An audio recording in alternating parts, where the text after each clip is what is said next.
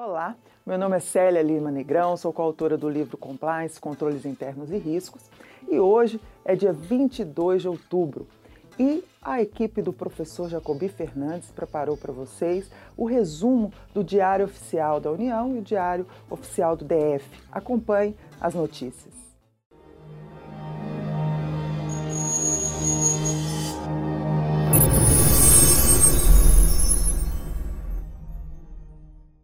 Destaque do Diário Oficial da União de hoje é a portaria normativa do Ministério do Planejamento que estabelece regras próprias para os serviços de ouvidoria e acesso à informação no órgão.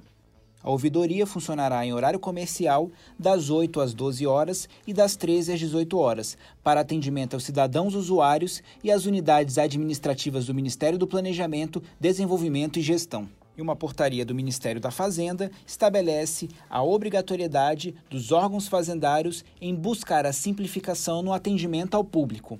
A portaria fixa que os usuários dos serviços públicos poderão apresentar solicitação de simplificação quando a prestação de serviço público não observar o disposto no decreto número 9094 de 2017 e na portaria 443, publicado na página 49 do DOU de hoje.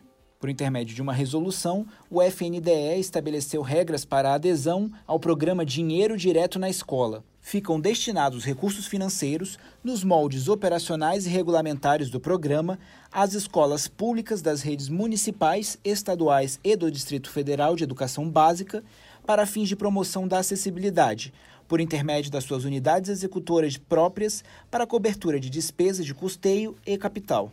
Foi aprovado hoje o Código de Ética da Secretaria do Tesouro Nacional. Todo servidor da Secretaria do Tesouro Nacional, ao tomar posse ou ser investido em cargo ou função pública, deverá assinar um termo em que declara conhecer o disposto no Código e firmar compromisso de acatamento e observância de suas normas no desempenho das suas funções. E o STF julgou inconstitucional uma lei paulista que criou cargos de advogado para o TJSP, os ministros acolheram a alegação da incompatibilidade da norma com o caput do artigo 132 da Constituição Federal.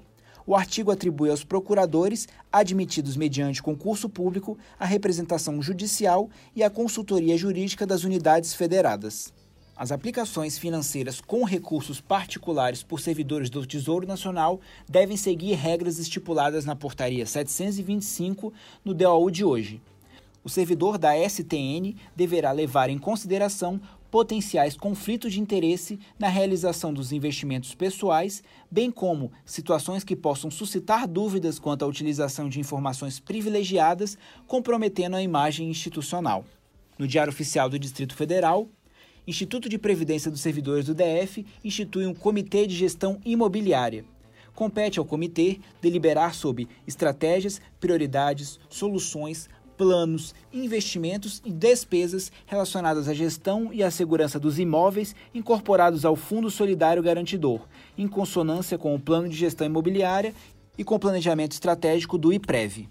E o Decreto 39.393, publicado hoje, aprovou o regimento interno da Comissão de Monitoramento do Código de Edificações do DF.